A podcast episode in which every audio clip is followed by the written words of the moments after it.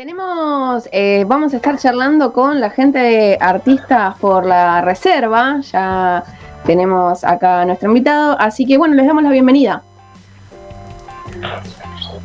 Hola, ¿cómo va? Hola, ¿Qué tal? ¿cómo ¿Me escuchan estás? bien? ¿Todo bien?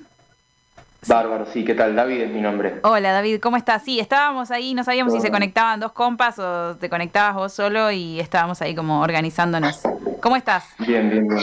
Todo en orden. Igual yo estoy acá con, con mis compañeros. Ah, excelente, no, somos, estamos, estábamos eh, pensando en las pantallitas, viste, estamos muy... No, no, no, está Som- bien. está bien. somos niños, niñes de la virtualidad.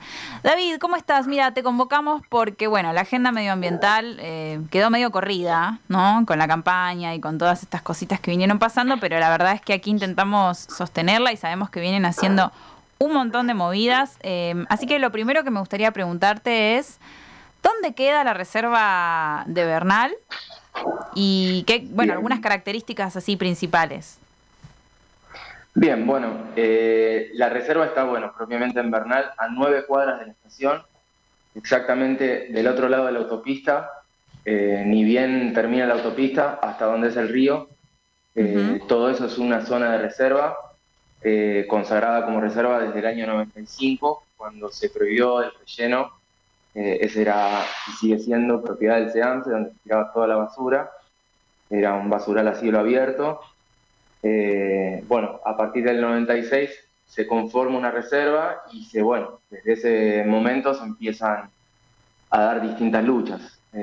Quizás al principio no tanto, hoy lo que se conoce como el relleno eh, es una zona donde se puede ir, donde se puede estar eh, tomando mates tranquilamente. Sigue siendo un territorio en disputa donde, bueno, podés estar andando en bicicleta, puede aparecer eh, alguna persona de seguridad y decirte que eso es propiedad privada. Ahí es donde, donde los grises se, se confunden un poco y bueno, ahí es donde la ciudadanía tiene que dar una. Y la gente va, vos decís, la gente puede ir a tomar mate y eso, se, se, les vecines, ¿están acostumbrados? ¿Van?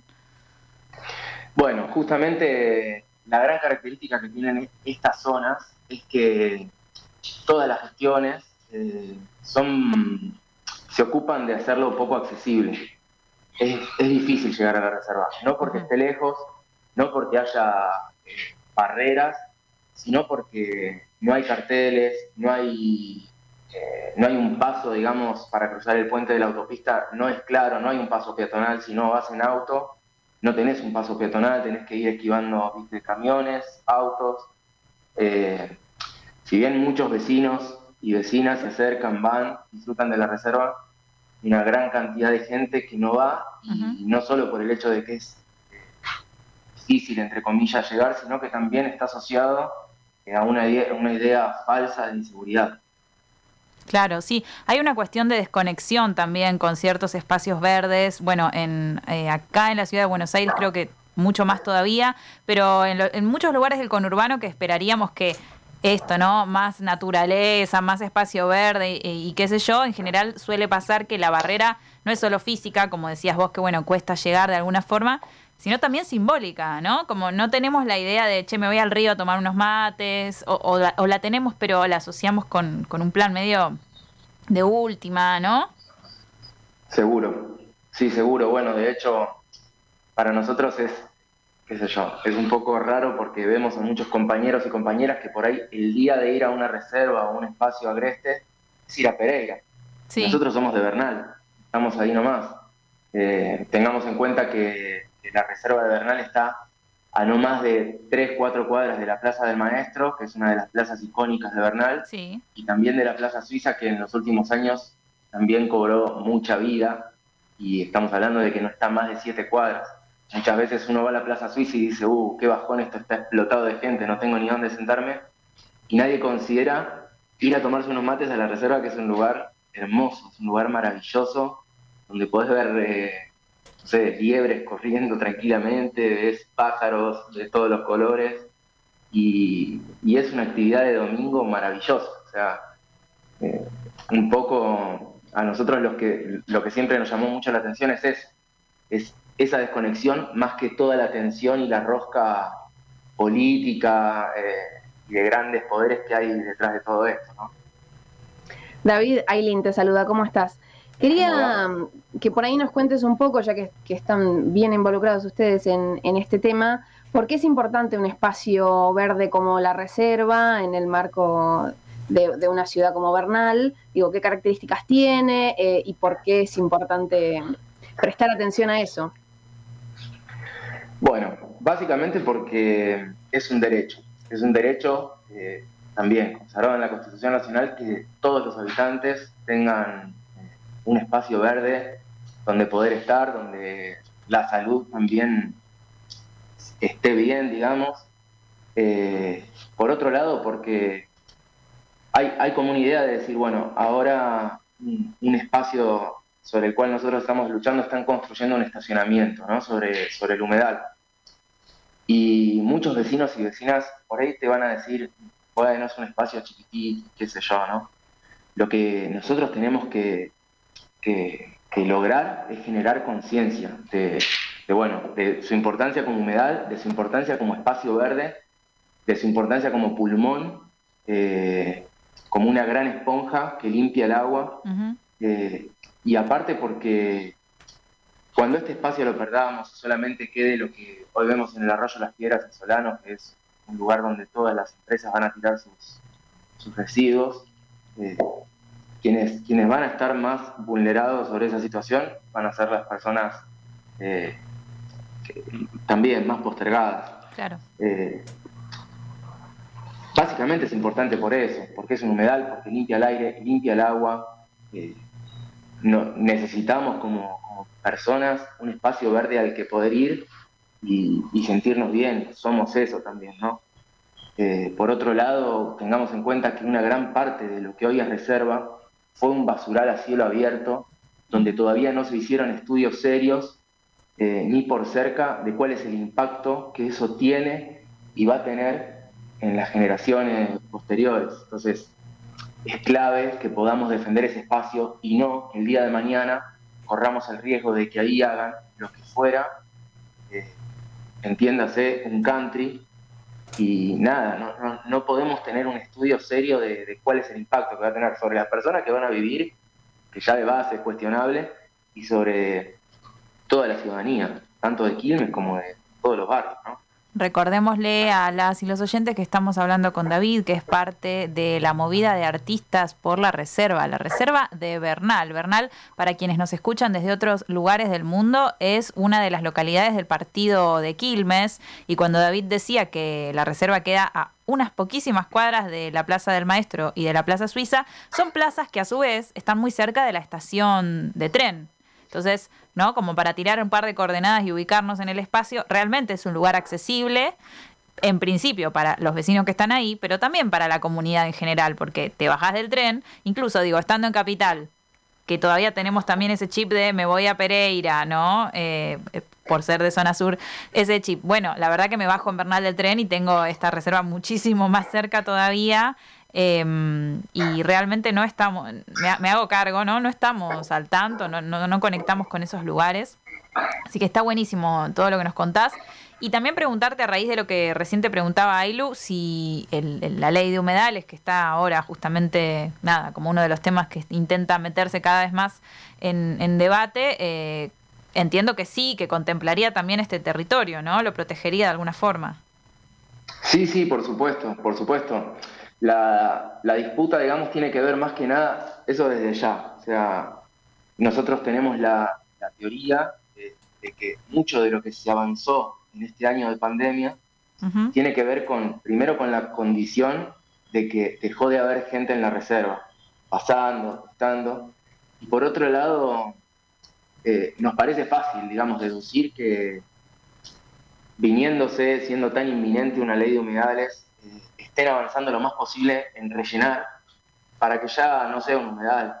La, gran discusión por ahí que se da en el caso particular de nuestra reserva es que cuando se, cuando se decreta una reserva, como una reserva provincial, también entendida dentro de, leyes municipales, es que va a ser una reserva todo aquello que no haya sido manipulado por el hombre. Uh, claro. Ahora, nosotros tenemos que discutir si el relleno de un humedal con basura lo vamos a entender como un espacio manipulado por el hombre. O sea, nosotros no vamos a pedir, creo que cae Maduro, que la planta de aguas argentinas que está enfrente, que también está sobre la zona de reserva, ninguno de nosotros se le ocurre hoy por hoy ir a pedir que la tiren abajo para, ¿se entiende? Para volver a revitalizar el humedal, pero sí que el espacio donde se tiró basura sea un espacio también para la memoria de lo que fuimos eh, en relación con, la naturaleza y lo que tenemos que ser, lo que tenemos que construir. Hoy, insisto, con esto que me parece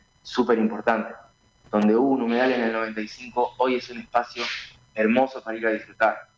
Entendemos que debajo de eso hay un montón de basura, todavía están los caños para que respire la basura.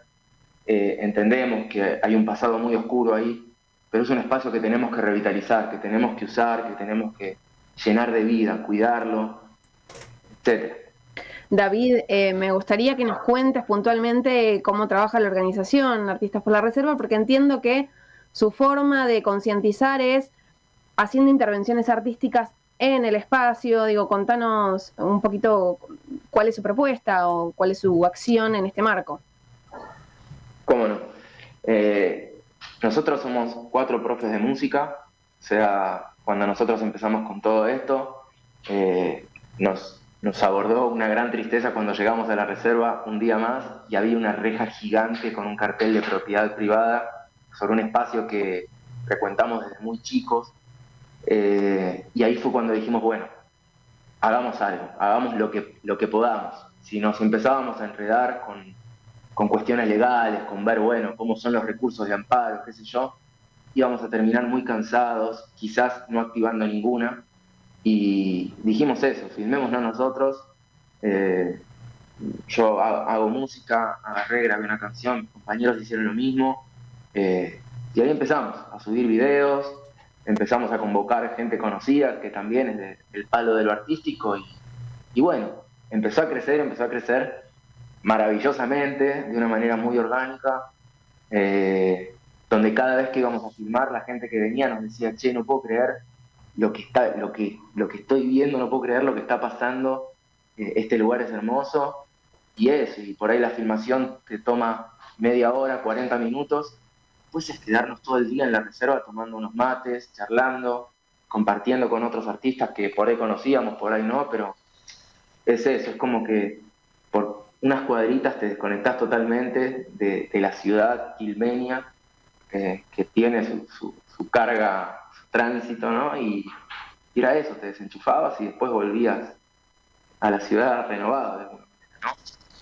David. nosotros nos planteamos, decime, No, no, perdón, seguí.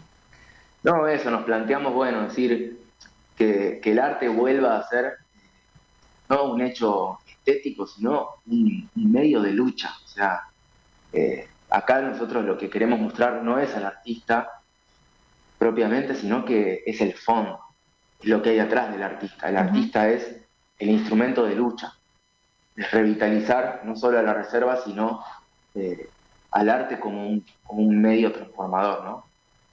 Bueno, y hablando de eso, de, visibilizar y usar el arte como transformación, te quería preguntar para cerrar eh, cómo encontramos esta movida en redes, cómo podemos apoyar, todo eso. Bárbaro, bueno, nosotros ahora pasamos, digamos, a, a, una instancia de hacer encuentros en vivo en la reserva.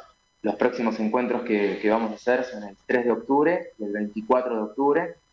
Eh, más adelante vamos a hacer un cierre el 21 de noviembre, un cierre de, esta, este año de lucha, el 21 de noviembre, eh, donde, bueno, convocamos a toda la sociedad, va a haber artistas, va a haber siempre alguna movida, también integramos eh, comidas veganas porque entendemos que también es, el lugar al que, al que hay que ir, ¿no? Eh, y bueno, nos encuentran en Instagram, que es donde sentíamos que faltaba, digamos, mostrar esta lucha como artistas por la reserva. Mencionábamos también que hay una lucha histórica, que es la Asamblea No a la Entrega de la Costa, donde ellos activan mucho en Facebook. Entonces, lo que a nosotros nos pareció es que a la lucha le estaba faltando gente de, qué sé yo, de 18 para arriba, vamos a decir, que por ella no está tanto en Facebook. Así que bueno, nos encuentran en esos lugares el 3 y el 24 de octubre. Invitamos a todo el mundo eh, no solo a pasar un día hermoso, sino acompañarnos en esta lucha, a sentar un precedente y a educar.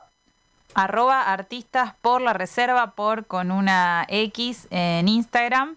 Em, invitadísimos, invitadísimas los vecinos que están escuchando a ir en esas fechas y como decías vos David, a apropiarse de ese espacio, ¿verdad? A, ir, a pasar un día. Seguro, si no somos nosotros quienes nos apropiemos de ese espacio, va a ser Cosugás, que es una de las grandes empresas que lo rellenan, eh, van a ser intereses poderosos que ni siquiera son de este país. Así que es buenísimo si todo el mundo se acerca. Gracias. Era David, parte de Artistas por la Reserva, por la Reserva de Bernal. Nos estuvo acompañando en el día de hoy. Nosotros seguimos con más 25 horas. ¿Querés bancar la comunicación independiente? Invítanos un cafecito en cafecito.app barra 25 horas.